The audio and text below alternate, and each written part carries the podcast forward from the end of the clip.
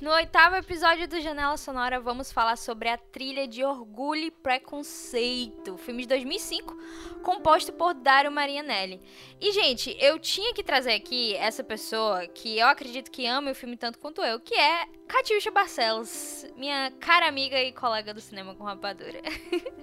Oi, Catiuxa. Essa hora, essa hora que eu choro. Eu estive esperando por esse momento. Queria muito ver aqui nesse episódio, estou honrada.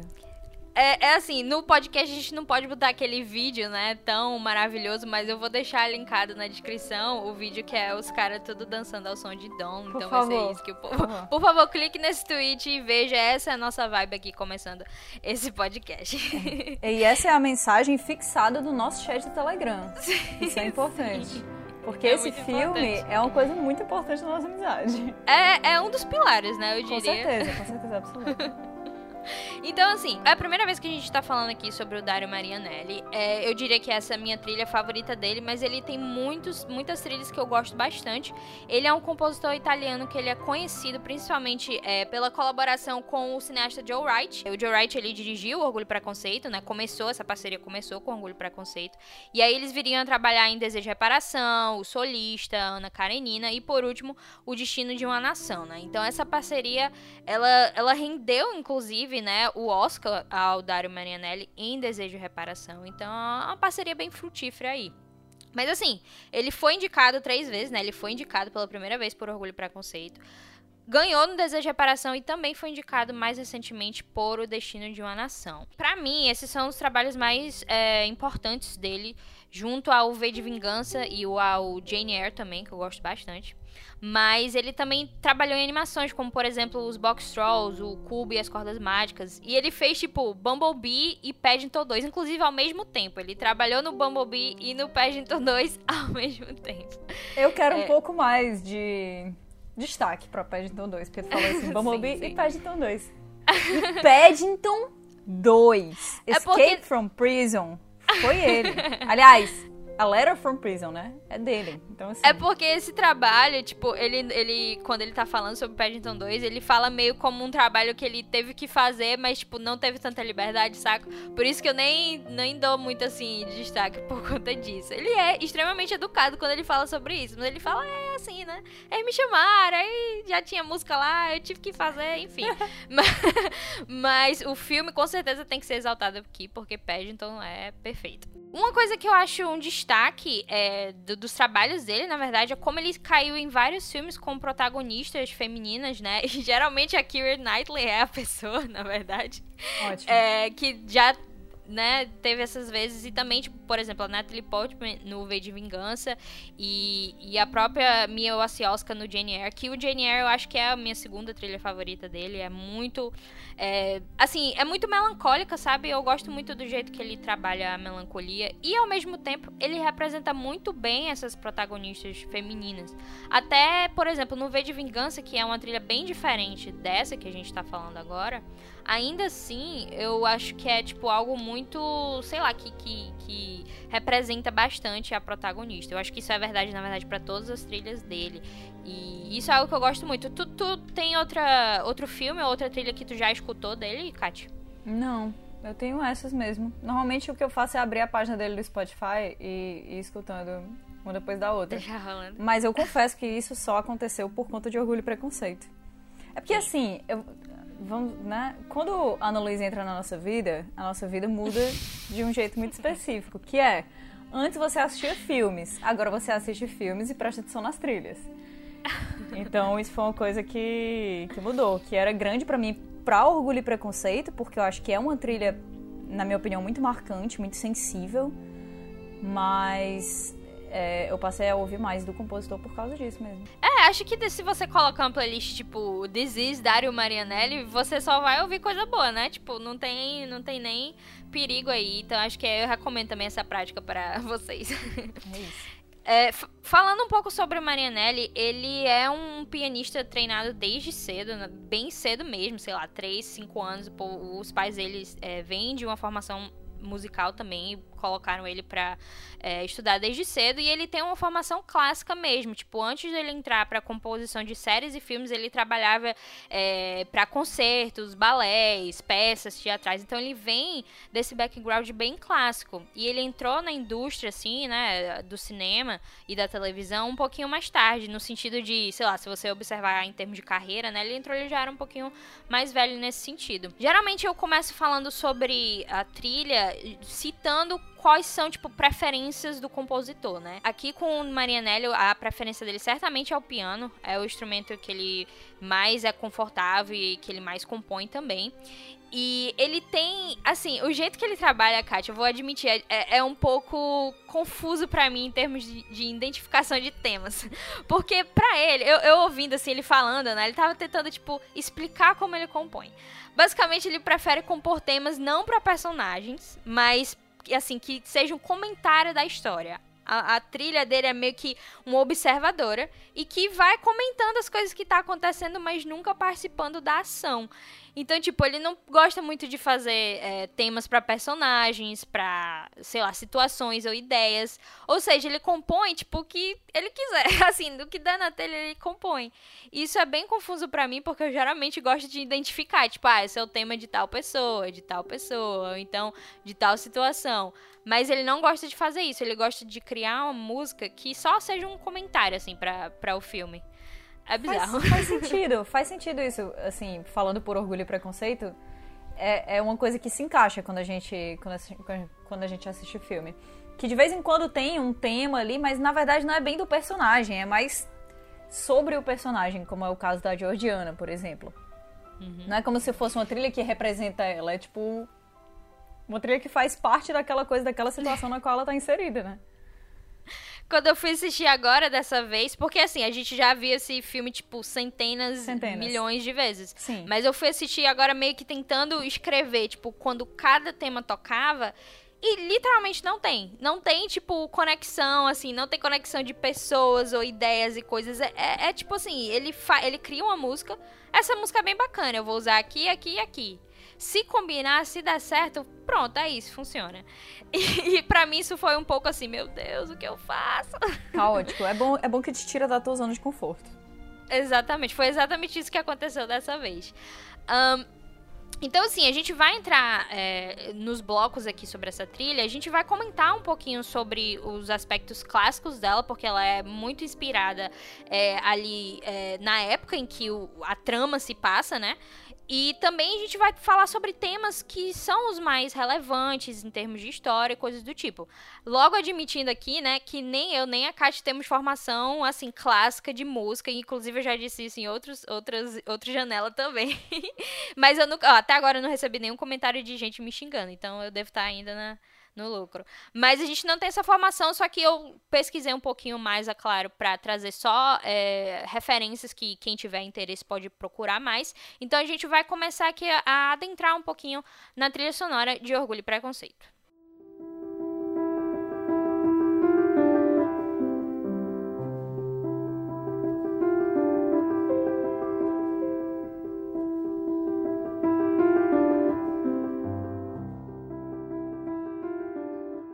Para fazer aqui a trilha de Orgulho e Preconceito, o Dário chamou o parça dele, o pianista francês Jean-Yves Thibotet que não sei se fala assim, mas espero que tenha chegado perto. ele já colaborou com o Dário em Desejo de Reparação também. E ele é alguém que tem uma formação também extremamente clássica. Ele já fez gravações de álbuns tipo de, de compositores clássicos como Brahms, Chopin, Debussy, o Eric Satie, que eu também não sei se estou falando o nome tudo certo, mas sei lá, vocês entenderam, eu espero. e assim, é alguém extremamente bem versado, que sabe tocar piano de uma forma perfeita. Então o Dário meio que chamou ele justamente por conta disso. Ele, ele porque o Dario é formado, tipo, em piano e tal, ele tem a, a, a, capacidade, mas ele queria alguém que já fosse, sei lá, tivesse outro nível ali pra ele não se preocupar tanto com isso. A trilha aqui não possui nenhum elemento eletrônico, então é totalmente orquestral. E, e quando ele começou a escrever, ele tinha muita intenção de, tipo, se permanecer fiel a época, assim, tipo, é, instrumentos da época, temas da época e coisas assim. Porque a trama de Orgulho e Preconceito, ela se passa ali no final do século XVIII, né? É, quase entrando ali em 1800, né? Então é 1700 e... Não, eu sei que pelo menos o livro, ele foi escrito, finalizado em 1797, ele foi publicado em 1813, então a trama é mais ou menos aí nesse intervalo. E o que o Dario queria fazer era, manter, se manter fiel a isso, tipo, vamos começar aqui, vamos fazer as coisas tudo do jeito que era lá.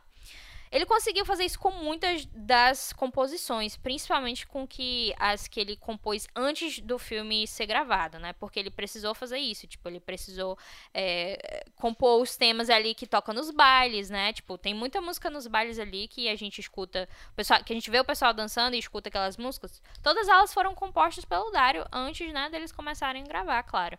Então, nessas músicas, por exemplo, nas cenas de dança a gente tem um exemplo que é a Meriton Hall,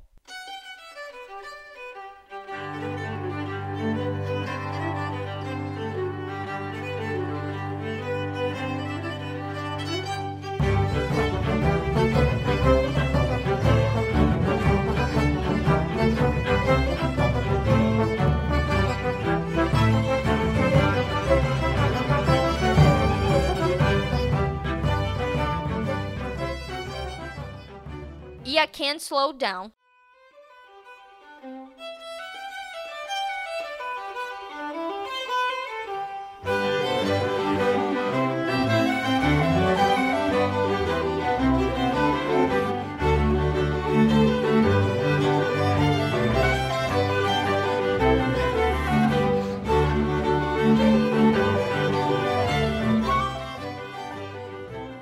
Essas músicas, é, elas foram feitas com a ideia de permanecer fiel ali ao que, ao que era é, em alta na, no século XVIII, no fim do século XVIII. Uhum. E que faz todo sentido, porque a gente ficaria muito fora da situação que eles estão se não tivesse isso, né?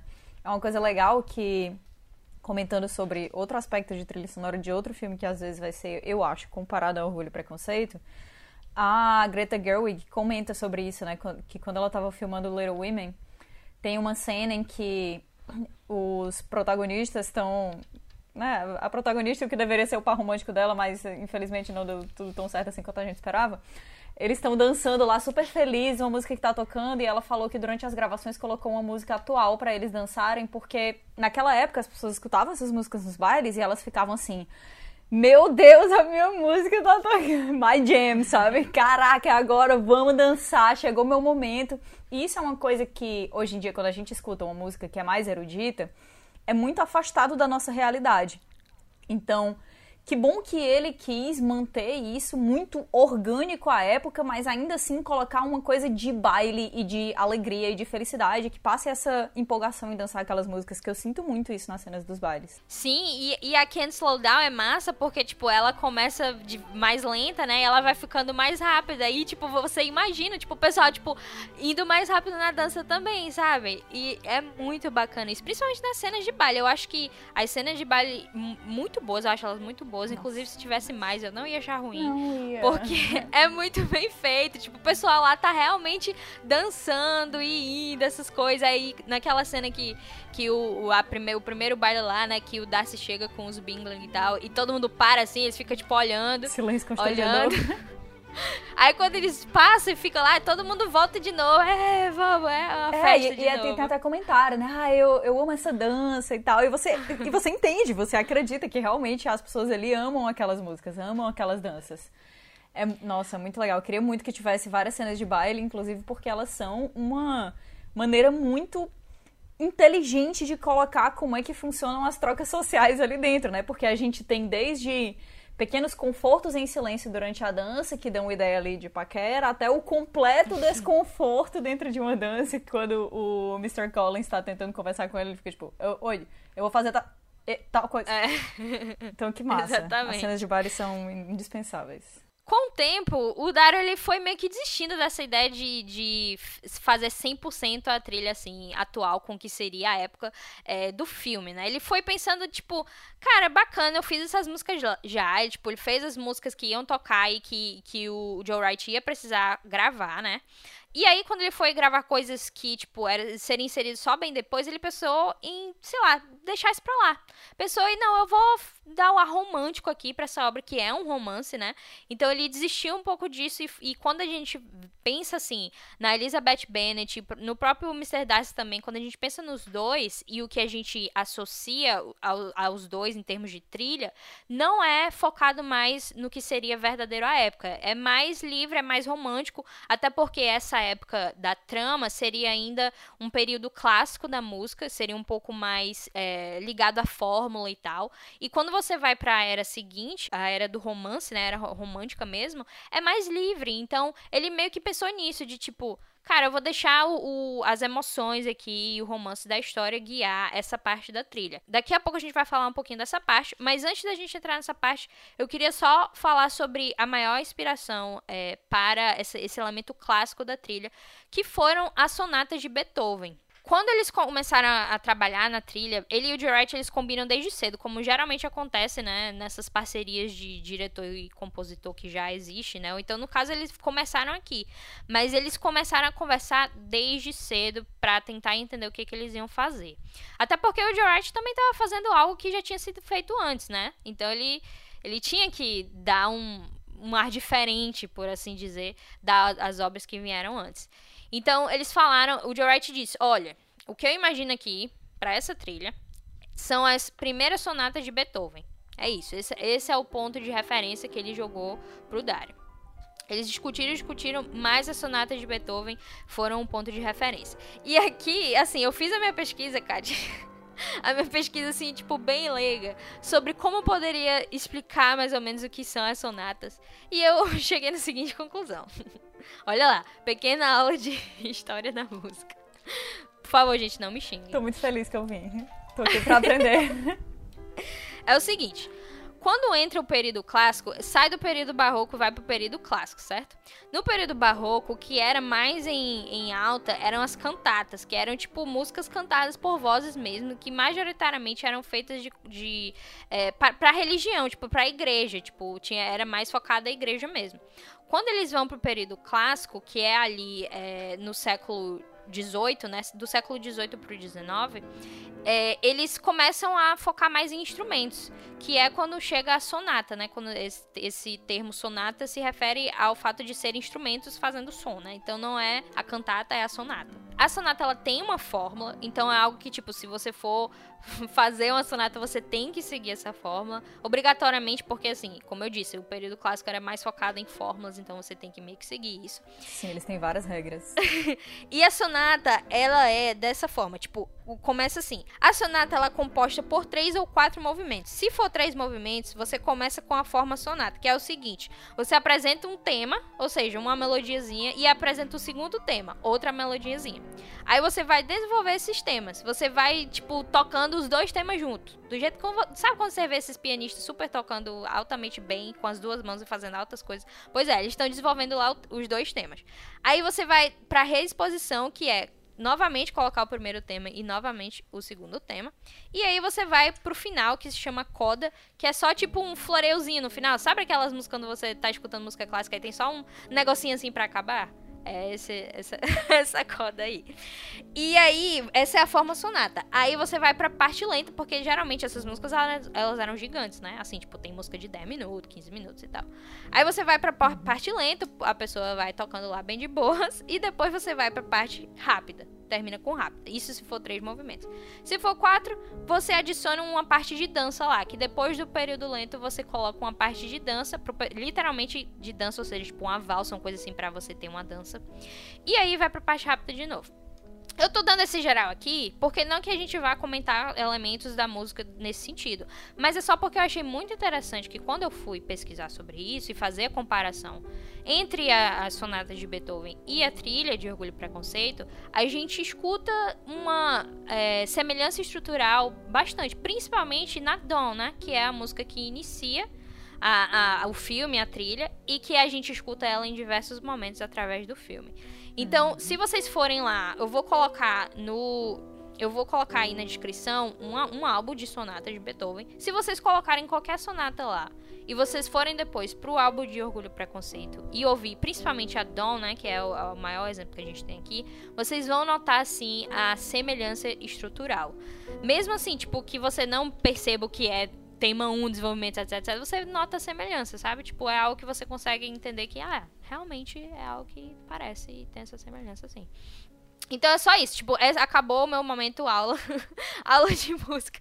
Gostei. É só pra dar um geral do que tava rolando na mente do Dario quando ele foi fazer essa, esse, essa primeira mind. parte da trilha, né? O Beethoven foi uma grande inspiração, sim, e eles, e eles formaram essa, essa primeira parte da trilha dessa forma. Então a Dawn, como a gente falou, ela é tocada em diversos momentos dentro é, da, do- da trama mesmo, né? De forma diegética. Quando a Lizzie tá lá na casa da Lady Catherine e ela pede pra ela tocar alguma coisa, né? A Lizzie fica tipo, ah, não, eu não sei tocar, eu toco muito ruim. Mas ela vai lá pra tocar no piano e ela to vai tocando, tipo, o dom, bem assim, tipo, bem capenguinha. A gente consegue identificar que é dom, mas tá bem, tipo, capenguinha lá. Ela tá fazendo o melhor dela. Sim, ela tá, com certeza. E seria bem melhor do que eu tocando, por exemplo.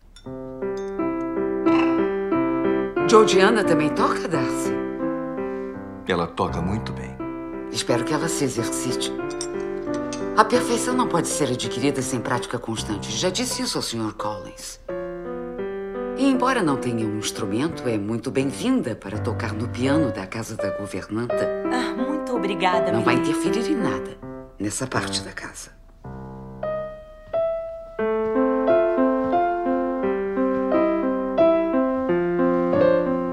Você tem alguma intenção de me intimidar, Sr. Darcy, vindo até aqui para me ouvir tocar? Saiba que isso não ocorrerá, mesmo que a sua irmã toque tão bem. Eu a conheço muito bem, senhorita Elizabeth, para saber que não a intimidaria mesmo que eu desejasse.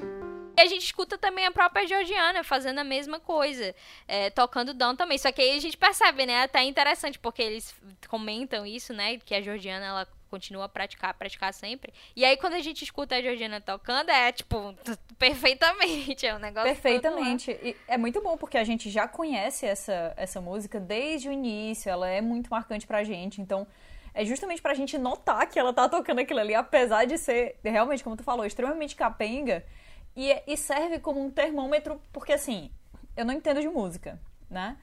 Mas quando é uma música que eu conheço, eu consigo notar se ela tá sendo bem tocada ou não. Então é como se fosse um termômetro pra gente meio que medir o nível das habilidades de cada uma das pessoas, porque a gente tá falando aqui de uma época em que mulheres, né, principalmente, era esperado delas que elas tivessem uma série de habilidades, de costurar, de eh, desenhar, de tocar piano ou outro instrumento. Então aqui a gente vê até as entrelinhas da criação das irmãs Bennett naquela hora que a Lizzie tá tocando aquilo ali, comparado com a Georgiana. Coitada da Georgiana também tem uma vida muito mais entediante do que a Lizzie, né? Porque ela fica o dia inteiro naquela casa ali, olhando esculturas do próprio irmão e tocando piano. Então eu esperava mesmo que ela fosse muito boa.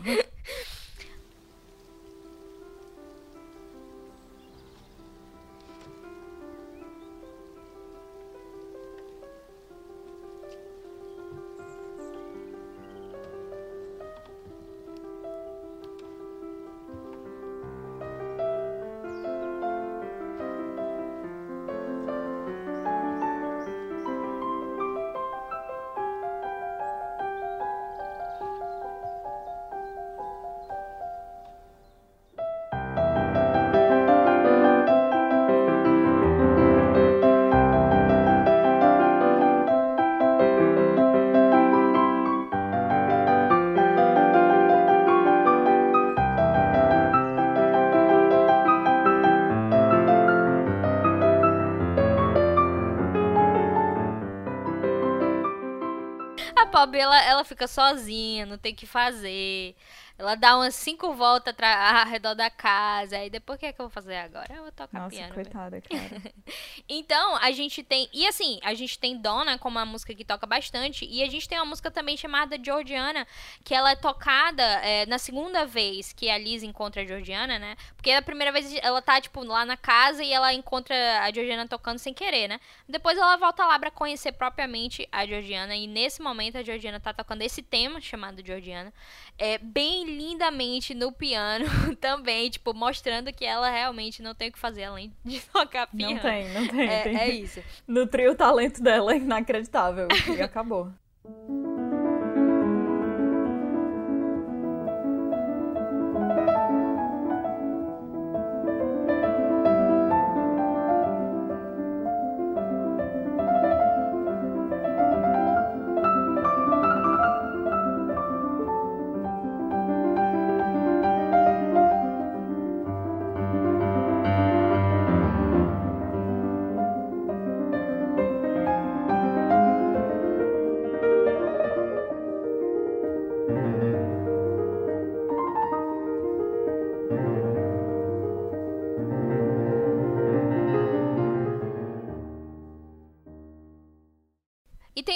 Aspecto aqui é que o Dario ele faz uma referência a uma, uma obra existente, né, do período barroco, que ele a, a faixa no, no, álbum aqui da trilha é a Postcard to Henry Purcell.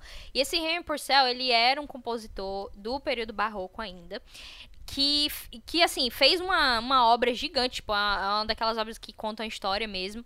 E ele pegou, o Dario pegou uma dessas peças e trouxe aqui para essa faixa. Então, o que a gente escuta na cena de dança da Elizabeth com o Darcy é justamente esse a Postcard to Henry Purcell. A peça de Henry Purcell ela se chama Ave de Lazer e é essa aqui.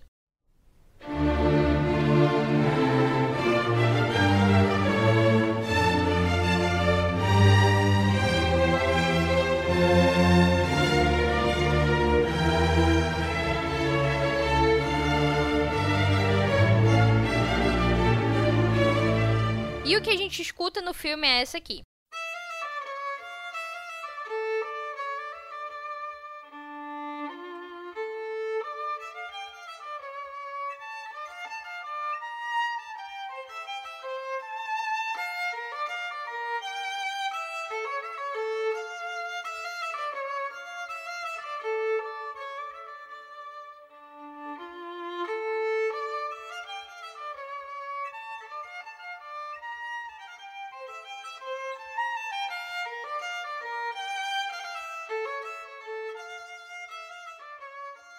Eles são bem similares. O que que o Dario muda é que quando, assim, na cena, a gente tá acompanhando a cena, né, deles dançando, eles estão dançando e tendo aquele diálogo lá, estão fazendo aquele flerte aquele flerte bem encoberto. E aí, quando é, a, a, multidão lá some, né? Quando eles param frente a frente um ao outro e a multidão some assim na cena, o que acontece é que começa uma harmonia, tipo, com a orquestra mesmo. Porque em primeiro momento tava só o violino. E aí depois entra uma harmonização com a orquestra. Essa parte da harmonização, ela é do Dario, né? Que tá comentando em cima ali do tema do Rain Purcell. existe,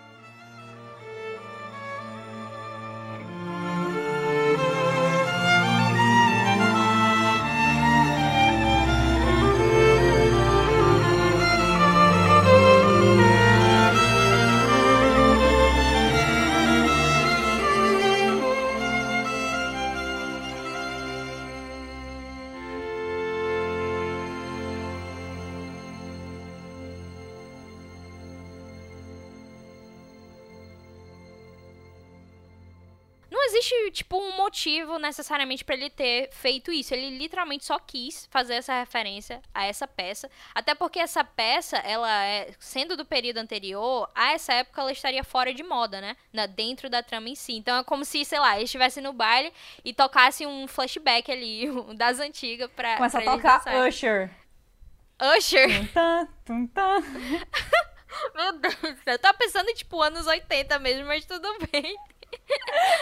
Usher, aquela, né? Usher, ok, gente. Essa foi Começa a tocar Usher na balada. Aí você fica assim, opa, isso aqui é vintage. ah, ok. Então, tipo, é realmente um flashback ali pra eles terem essa, essa dança romântica. E essa é a cena favorita do Dario. Ele diz que esse é o momento favorito dele é, no filme. Eu não posso culpá-lo, né? Porque é realmente. Dario, você nunca errou. é realmente. Essa cena é perfeita. Uma ótima cena. Ai, maravilhosa, maravilhosa, sério. E quando você vê todas aquelas vozes, aquela bagunça, porque o baile é isso, né? Muita gente falando ao mesmo tempo, as conversas que a gente escuta são as conversas do nosso recorte, o recorte que a gente está assistindo, mas tem várias outras conversas acontecendo ali, então a gente só vê aquele barulho completamente disforme da multidão e aí na hora que a, a sala fica completamente vazia, porque eles só conseguem perceber um ao outro pela primeira vez, e aí todo aquele barulho de multidão some e a gente ouve a trilha limpa. E ela também representa aquela sala completamente vazia. Total. E, cara, assim, é, já entrando um pouquinho na comparação com a minissérie, né? Só pra gente mencionar mais ou menos a diferença entre as duas trilhas, porque a minissérie é assim, tipo, seis episódios, né? De, de 1995, que tem o Colin Firth como o Darcy.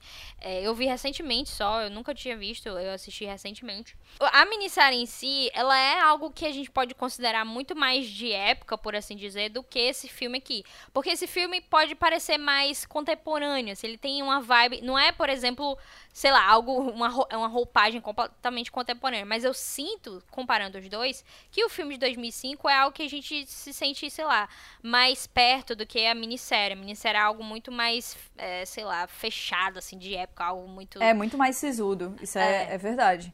E eu acho que, eu acho não, assim, com certeza isso é muito proposital. Tem várias entrevistas da Keira Knightley que ela fala sobre a rapidez no diálogo, né? A, agilidade entre uma fala e outra fala, e uma fala e outra fala, e a maneira como não existe espaço entre elas de um, um de um jeito que cria uma naturalidade. Porque quando a gente tá falando com a outra, a gente diz assim, ei, como é que tu tá falando? Não, tô bem, não sei o que. Não tem um espaço, não, não é tão estudado. Então, apesar do, do do diálogo ser muito rígido pra gente, ele ser muito rebuscado, né, porque a linguagem era completamente diferente, a gente percebe uma casualidade dentro daquele período em que o filme se passa. Então a gente entende, por exemplo, que a maneira como o Mr. Darcy fala com outras pessoas, ela é muito mais estudada do que quando ele está emocional discutindo com a, com a Liz alguma coisa. A gente entende a casualidade, né, o conforto entre o diálogo dela com as outras irmãs. Então, na hora que eles estão construindo essa, essa atmosfera, eu acho que eles foram muito bem sucedidos, muito bem sucedidos, comparando com a minissérie, principalmente, porque tem várias coisas na minissérie que eu amo, sou apaixonada de verdade, inclusive o próprio Colin Firth. Mas no filme isso funcionou brilhantemente, brilhantemente. Justamente por isso, né? Existe uma distância muito grande entre coisas de época e a nossa época. A gente sempre fica assim, povo falava desse jeito. É tipo quando a gente tá assistindo a TV e diz assim, ah, não sei o que, Voz Mercê fez tal coisa, seis contos de réis, e a gente fica, ai que saco, contos de réis, não aguento mais vocês, né?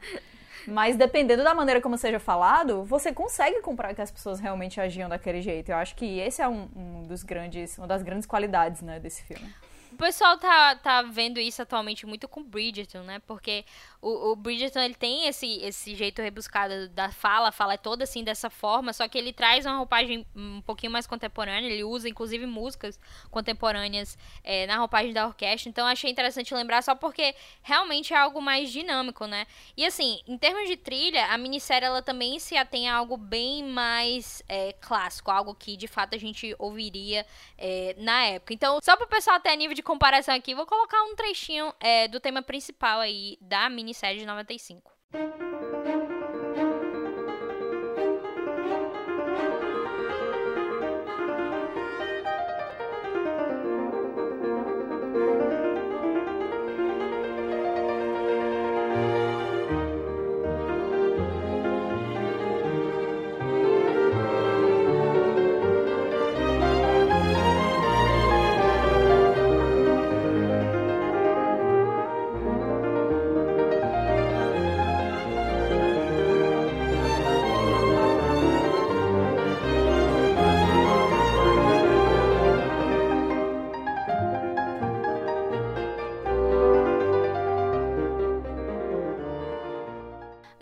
Bloco agora, a gente vai falar um pouquinho sobre os principais temas, né? Novamente, é, lembrando desse jeito do Dario compor, que não é tema de ninguém ou de nada necessariamente, é mais de situação que a gente vai trazer aqui. E comentar, tipo, falar sobre eles e, sei lá, fazer vocês ouvirem, se vocês ainda não conhecem, meio que apresentar para vocês esses maravilhosos temas. O filme ele começa com um Dom, como a gente já falou, então vou deixar esse pouquinho de lado só porque a gente, inclusive, foi o tema que a gente ouviu na abertura e tudo mais. Mas ele logo vai ali para o tema do The Secret Life of Daydreams. Vamos ouvir aqui.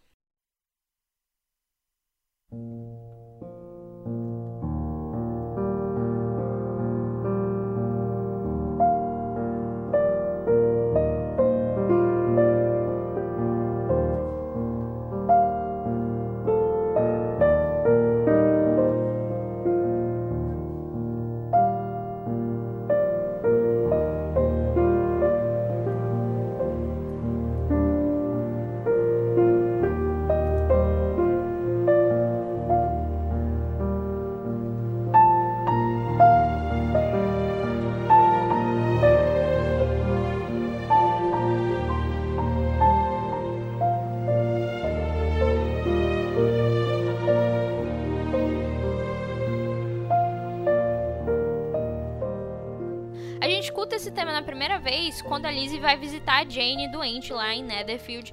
E depois toca novamente quando a Lizzie tá se balançando lá, depois que a Charlotte vai dizer que vai se casar com Collins, né? Ela tem aquela cena em que as estações vão passando, basicamente.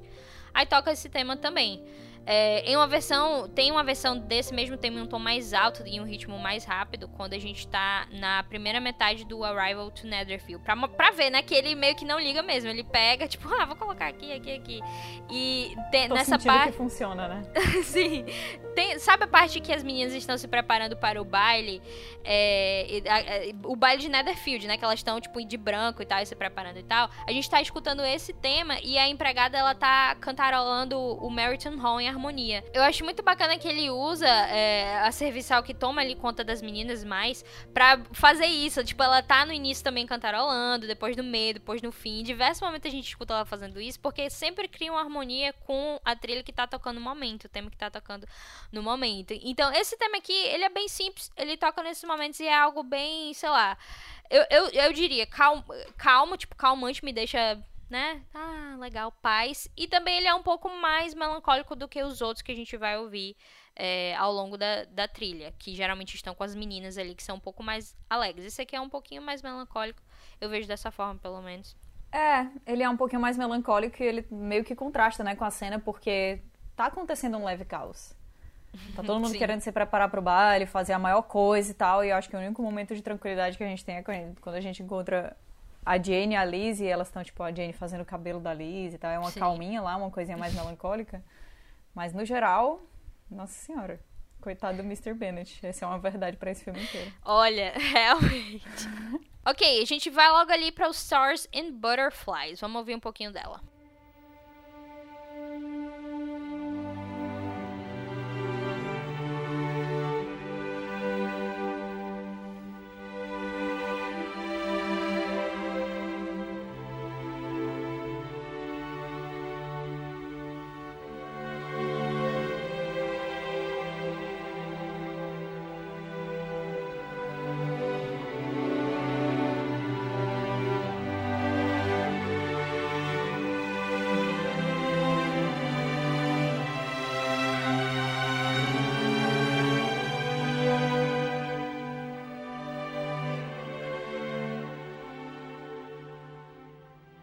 Stars and Butterflies, ela é usada, a primeira metade dela é usada quando a gente tá lá no final do baile de Netherfield, tá uma, uma doideira, tipo, tá todo mundo da família Bennett passando vergonha, menos a Jane e a Liz, claro, e a Liz, inclusive, ela tá escondida. Aquele bem momento, né, de vergonha alheia, meu Deus, eu não acredito. Nossa, é um pânico que dá. Ela tá tanto com vergonha alheia, com, como pensando no Darcy, porque é depois que ela dançou com o Darcy, né, então tá uma mistura, tipo, meio que de apaixonada e, tipo, de pensando, meu Deus, minha família. É, o que eu estou sentindo, mas ao mesmo tempo, será que é hoje que a ruína nos alcançará? Talvez. É isso, e é interessante que essa, essa mesma primeira metade da faixa, ela é usada no Mrs. Darcy, né? Essa faixa que ela só está na versão americana, no final da versão americana, ela tá na, no álbum, né? E ela, o Mrs. Darcy é uma mistura do Dom com essa Stars and Butterflies aqui também. Então é basicamente paixão aí, né? Amor verdadeiro, é isso que representa. Butterflies aqui são aquelas mesmas borboletinhas Exatamente. na sua barriguinha, que ela tava sentindo ali, encostada no, na parede, pensando, não, não gosto tanto desse cara. Na verdade, eu odeio ele. Não, tá tudo. Como assim? Eu concordei nessa com ele, foi legal assim, mas ao mesmo tempo que ódio, mas ao mesmo tempo que. Caraca, será que isso é gastrite ou amor? exatamente isso. É a descrição perfeita, Kátia. É exatamente isso. Agora a gente vai pra, pra aquela, né? Pra, pra aquela que é aquela. Aquela, aquela poderosíssima chamada Darcy's Letter. É o seguinte, essa música, ela oferece um forte contexto dentro do filme e a gente usa, eu e a Catiuxa, a gente usa essa música para representar quando a coisa tá muito feia em termos emocionais, assim, é, é isso. Porque, assim, essa primeira metade que a gente escuta, eu vou botar aqui para vocês reconhecerem.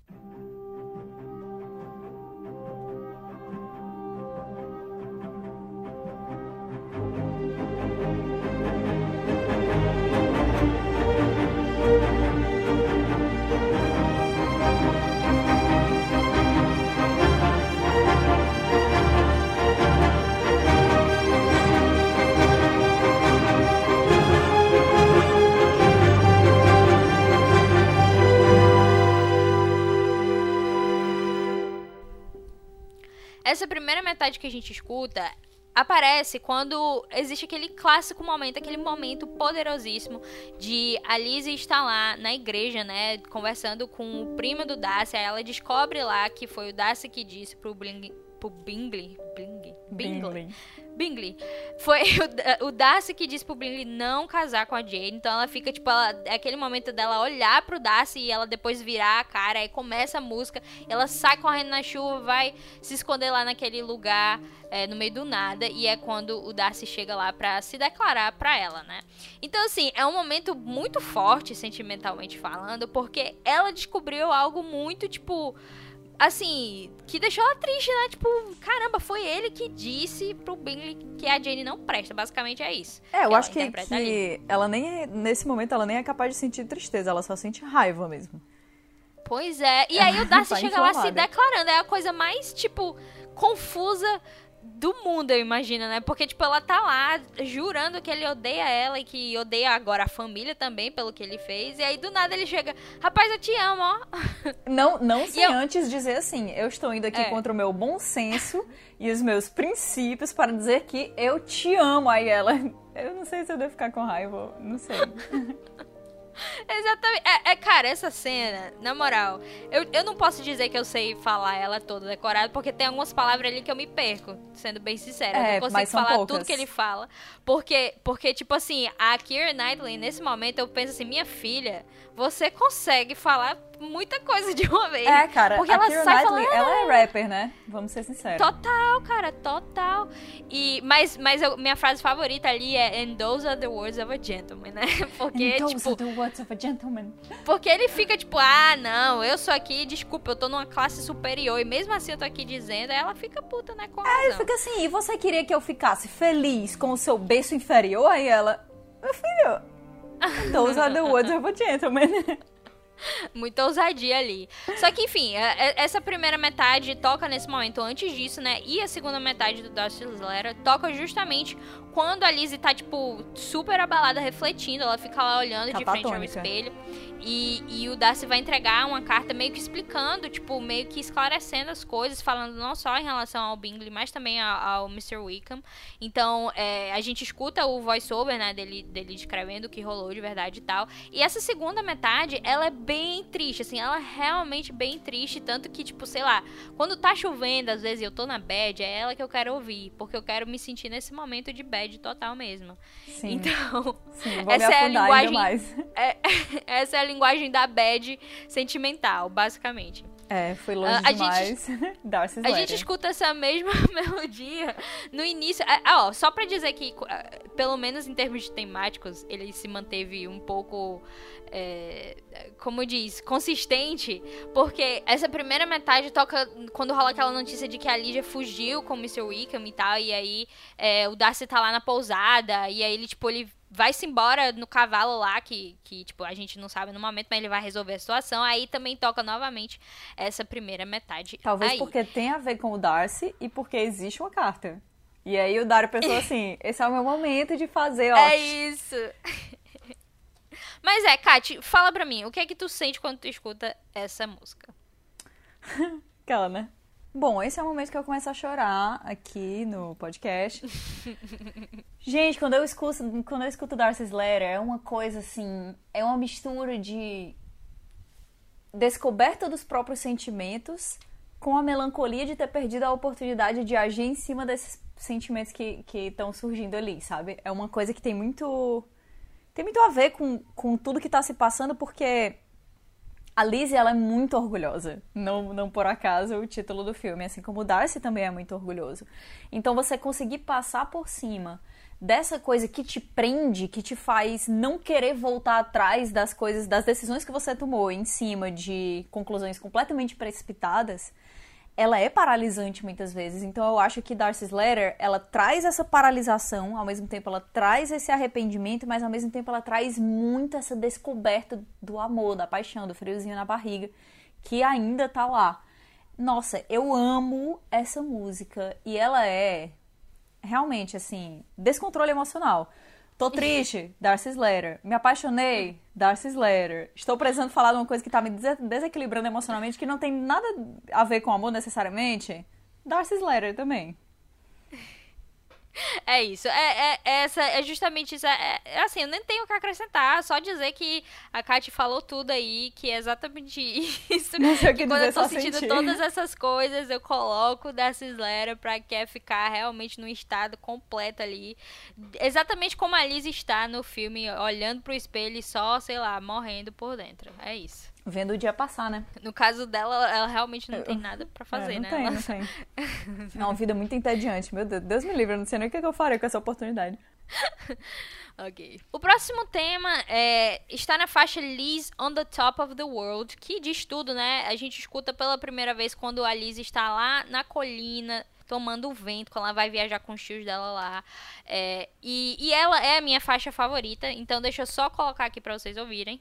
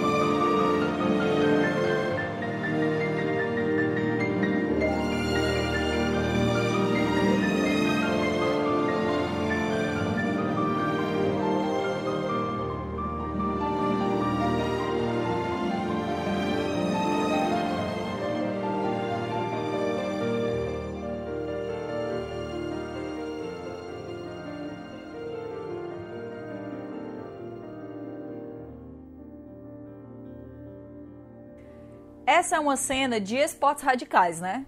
Vamos falar aqui. Sim, é verdade. Mas te dizer que sempre que eu escuto ela, é, essa música é realmente uma, uma um calmante para mim. Porque eu me imagino estando ali no lugar da Lizzie, tomando o vento e só em paz, assim. Quando eu tô muito estressada, eu escuto essa música para eu me colocar mentalmente nesse espaço de tipo. Campos verdes e apenas vento e nenhuma preocupação. É isso que eu faço. Faz todo sentido. Porque é um momento de reflexão para ela também, né? Naquela hora que Exatamente, ela tava fazendo aquela viagem cara. com os tios dela, ela fica reavaliando tudo que ela pensou, tudo que ela tá sentindo, provavelmente errado, né? Porque é isso que a gente faz quando a gente é jovem e tá vivendo esse grande primeiro amor. Coitada. E ali é um medo real que ela seja levada pelo tecido do vestido dela. Mas não acontece. Cara, e é lindíssimo. O tecido é pesado pra caramba, velho. Eu vou dizer, eu não tinha coragem, não. Porque se bate ali um vento errado, principalmente que o vento ali é forte, viu? Nossa, o vestido dela um tem, ali... tem um tecido muito pesado, cara. E ele tá assim, longe. Olha, sei não, viu? Mas enfim, não vamos. É, essa faixa toca nesse momento que ela tá refletindo e também volta novamente quando no momento maravilhoso de ver o Darcy andando ali no amanhecer, vindo até a Lizzie, né? Cara, eu não sei nem o que dizer, porque se eu imagino o Darcy vindo até a minha direção, eu não eu consigo expressar esse sentimento. é só a música, é só a, é aqui que só a música consegue falar. Porque você vai dizer o quê? Não tem o que dizer. Tem, você cara. só vai ouvir. Se ele fechasse os dois botões assim da blusa, até tinha o que dizer, mas naquela situação tem. Gente, olha, realmente não tem como. Então, assim, essa faixa eu sempre associo com a Lizzie, mas tipo, como a gente não precisa colocar música a tema nenhum, a gente pode colocar em qualquer coisa aqui. Nesse momento, eu associo a Lizzie e futuramente a Darcy. Eles são muito quando ele. Os temas que tocam ao redor deles é sempre muito os dois. Como se, tipo, os dois fossem uma coisa só, uma coisa só. E faz total sentido aqui com, com o que a gente. É, com o que o filme traz, né? Deles serem muito parecidos e não notarem isso, né? Só notarem isso no filme, mas de fato. É, quando você pensa nos temas aqui, eu não consigo desassociar um, um do outro. Eu penso na Lisa e logo já eu penso no Darcy e como os dois se relacionam. É, e não deixa, não deixa de ser um sentimento de muita aventura, né? De. Não deixa de ser um, um penhasco metafórico naquela hora que eles se encontram assim e ficam tipo, eu vou tentar mais uma vez te dizer o que eu tô sentindo. E ela, pela primeira vez, tá voltando atrás de tudo que ela falou antes. Nossa, fica até. Meu Deus, minha barriguinha aqui. Por fim, nós temos aqui o The Living Sculptures of Pemberley. Eu, eu, podia falar isso aqui com sotaque britânico, mas eu não tenho sotaque britânico, então desculpe. Mas esse tema aqui é o seguinte.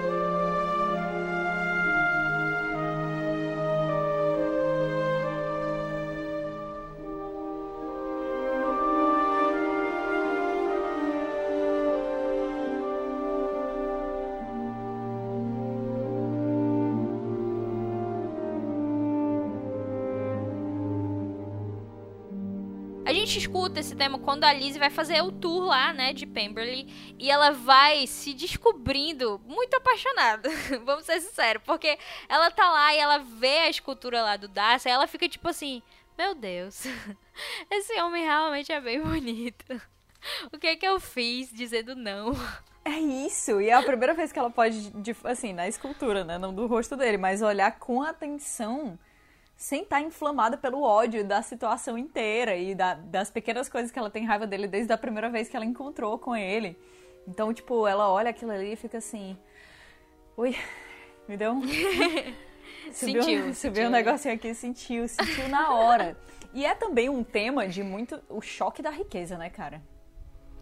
Véi, é, porque é um deslumbre ali, né? É uma casa gigantesca e, e, basicamente, tipo, é uma casa tão gigantesca e imponente que eles podem entrar e ver sem que os donos estejam lá. Ou seja, é, né? museu. é negócio de, de museu mesmo. É, e, e logo antes, um pouco antes, acho que é nesse momento que ela diz assim: Não, não vamos lá, a casa dele tá perto, não, não vamos lá, porque ele é tão. Ele é tão. Ele é tão rico. Aí você fica, ô oh, minha filha, você ainda nem sabe. Aí ela entra, tipo assim, a Capela Sistina, de repente várias esculturas. Quem é que vive Não, aqui? quando ela chega no jardim lá, né? Que o jardim já é uma coisa de louco. Aí ela chega lá, chega, ela dá um riso assim, meio que. o que, que, que, que eu fiz aí? Tá doido. E, e assim, essa, esse tema a gente escuta também depois que o Bingley ele pede a Jane em casamento lá no fim e a Liz ela sai de casa, né, pra refletir lá, ela vai para debaixo da árvore e tal. E a gente vê também o Darcy meio que olhando de longe, essa música também tá tocando ali. Novamente, o, o Dario ele só pegou, o que é que eu vou colocar aqui? Ah, essa música aqui funciona, então eu vou colocar. É, eu acho momento. que são sentimentos que ele enxerga como paralelos ali. É. E também é a música dos créditos, então toca nos créditos ali. Tipo, esses são, esses temas que a gente falou, são todos os mais. É, são os principais a nível é, de história do romance e tal. E todos eles aqui, eles não entram tanto naquela história de se manter é, fiel ao período. São os que ele se deu mais liberdade de realmente focar no romance e, e nessa situação de não precisar ser ali é, igual, né? Agora, Kat, eu disse que o Liz on the Top of the World é o meu favorito, né? O teu seria qual? É, eu acho que Dom. Infelizmente eu vou ter que ser esse clichê. Infelizmente. Vou ter que ser não, esse cara, clichê, não tem... vou ter que escolher é, Dom. É porque não dá, na hora que toca Dom... Eu, eu é uma felicidade instantânea, né? É, eu tô voltando pra... É porque Orgulho e Preconceito é um dos filmes de maior conforto da minha vida. Então quando eu tenho um momento de desorganização emocional às vezes, não sei se vocês ouvintes concordam comigo, mas a coisa é você assistir uma coisa que você já assistiu, fazer uma coisa que você já sabe, voltar à sua zona de conforto, entendeu? Esse filme, ele é um cobertor num dia frio para mim.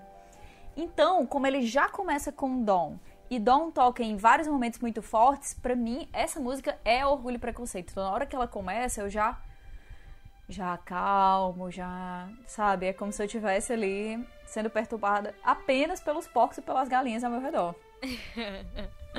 É, é, faz total sentido, tipo, diversas vezes. Assim, como, a, como eu disse no início, a gente já viu esse filme muitas, muitas vezes. E é um tipo de filme que não importa. Tipo, tem, eu, eu, vejo quase mensalmente esse filme. Tipo, eu penso, será eu já revi o Orgulho para Ser desse mês? Não, beleza, eu vou colocar aqui.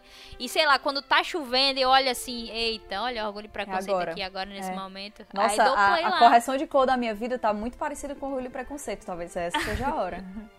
Exatamente. Então, assim, é, esse filme é muito importante pra gente nesse sentido, como a Kat falou, é um conforto e tal.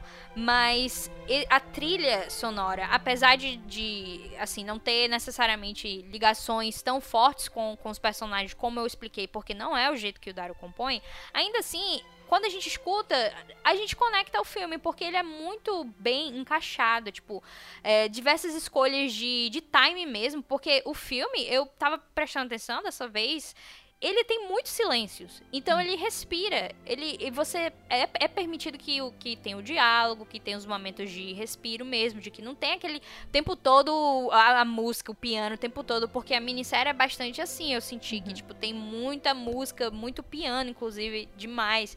Isso deixa às vezes você um pouco inquieto. Mas aqui tem muitos silêncios, tem muitos momentos de calma e de respiro. E quando a trilha entra, é porque ela precisa entrar. Então é tudo bem encaixado, sabe? É, ela é completamente necessária. Eu acho que ela se transforma também, é, dependendo de quantas vezes você vê o filme.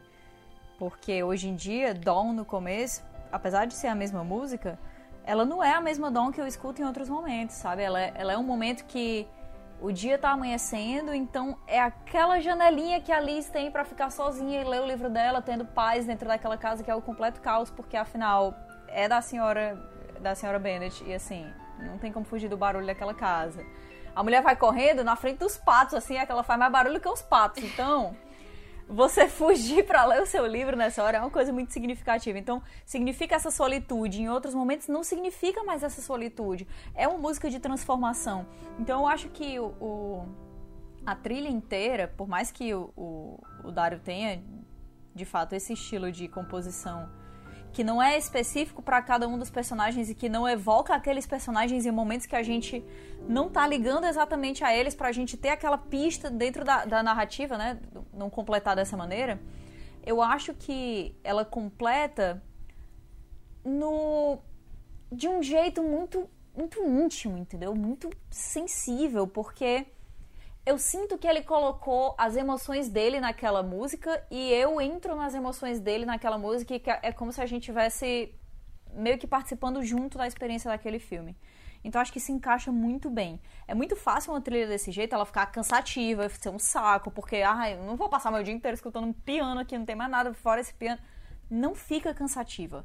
Ela só ela só te leva, né? Ela pega na sua mão e te leva ali pela narrativa da maneira correta, inclusive sendo inserida ali como se ela estivesse sendo tocada dentro do filme várias vezes, né? Uma parte pela Mary, outra parte pela Georgiana, mas ao mesmo tempo a gente sabe que não é, e ao mesmo tempo que existe um encaixe, existe um desencaixe. Eu acho que a, a genialidade dessa trilha tá aí. Muito difícil você fazer uma coisa que já foi feita antes, de uma história que é tão conhecida, de personagens que são tão icônicos, tanto na literatura quanto até no audiovisual e você conseguir trazer esse frescor, porque eu acho que a trilha de Orgulho e Preconceito, ela tem um frescor muito grande. Essa parceria que começou aí em 2007 com o Desejo de Reparação, né? Foi onde eles meio que encontraram, acho que, a, a, a, maior harmonia que eles já tiveram. Porque esse lance de misturar o diegético, né, com a trilha mesmo, tipo, dentro e fora do filme, ele aperfeiçoou em Desejo de Reparação, que inclusive foi a, a, a trilha do Oscar dele, né? Porque esse filme tem, tipo, muito, muito disso. Tipo, ele começa já com aquele barulho da máquina de escrever, porque alguém tá fazendo isso, né? De escrever escrevendo e tal. E aí ele vai incorporando isso dentro da trilha.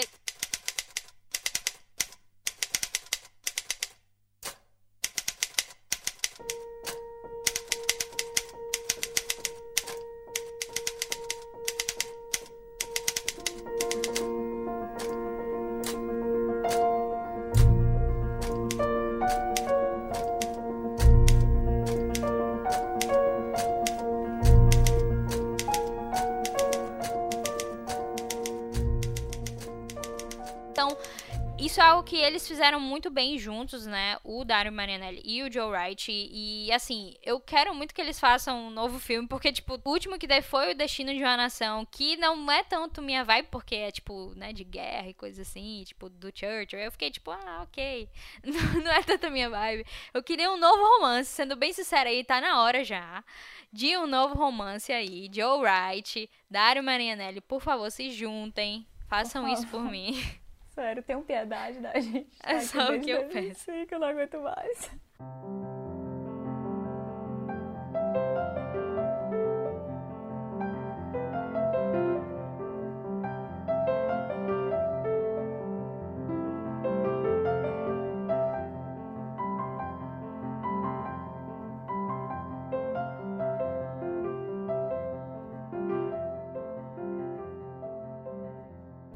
Isso, né? Falamos aqui sobre a trilha de Orgulho e Preconceito. É... Kátia, estou muito feliz por você estar aqui comigo nesse momento, né? Estamos, estamos nos vendo apenas virtualmente, mas eu tô sentindo que você está segurando a minha mão nesse momento. Eu tô, eu tô. Eu vou fechar os olhos aqui, pera. Eu tô. então, se, assim, eu acho isso quase impossível, mas se tem alguém aqui que tá nesse podcast e não conhece a Catiuxa, Catiuxa, onde as pessoas podem te encontrar? As pessoas podem me encontrar. É... Ai meu Deus, em vários cantos. É, eu tô no canal do Cinema com Rapadura, eu tô no meu canal do YouTube, barra, youtube.com barra Parcelas. Eu tô no meu Instagram, Cate Parcelas também. Eu tô. Gente, falem comigo no Twitter, arroba Catiuxa.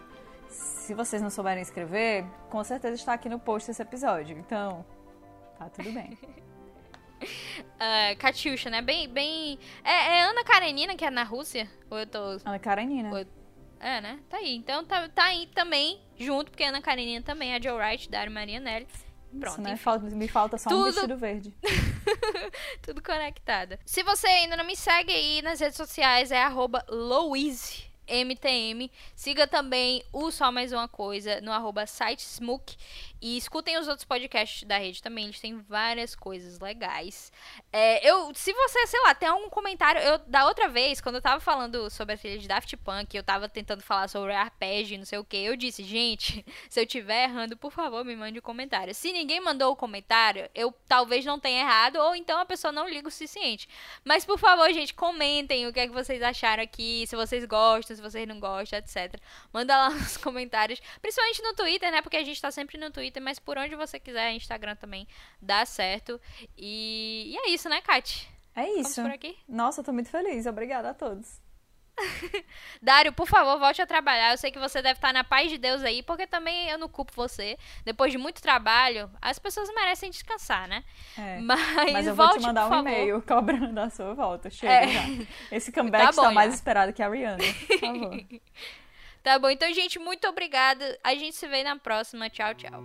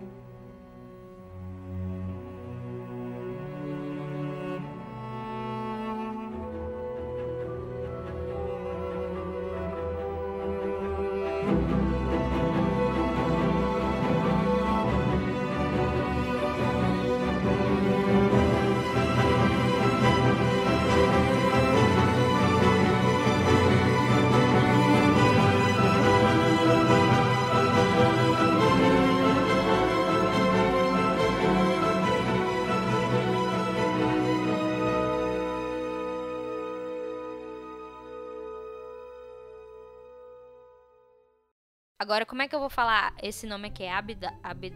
Abdale... Abdelazer? Ab... Putz... Abd... Abdelazer? Ab... Abdelazer? Abde... Abdelazer? Abdelazer? O tradutor. Abdelazer. Abdelazer. Eu, eu tinha acertado, porra. Abdelazer. Abdelazer. Abdelazer. Ab Abdelazer. Abd Abdelazer. Ok. Não é que eu quero dizer que seja, tipo, passado, assim. Como é que diz? É passado, não? Qual é a palavra? Quando é antigo? Vintage, retrô. Não, é... Olha essa palavra que ela me dá. É... É... Uhum. Quando é tipo quando, quando ultrapassado. Ultrapassado, será que serve? Demodê. deixa pra lá. As palavras não, deixa mais pra difíceis lá. Possíveis. Deixa pra lá. Mila, não me culpe, Mila.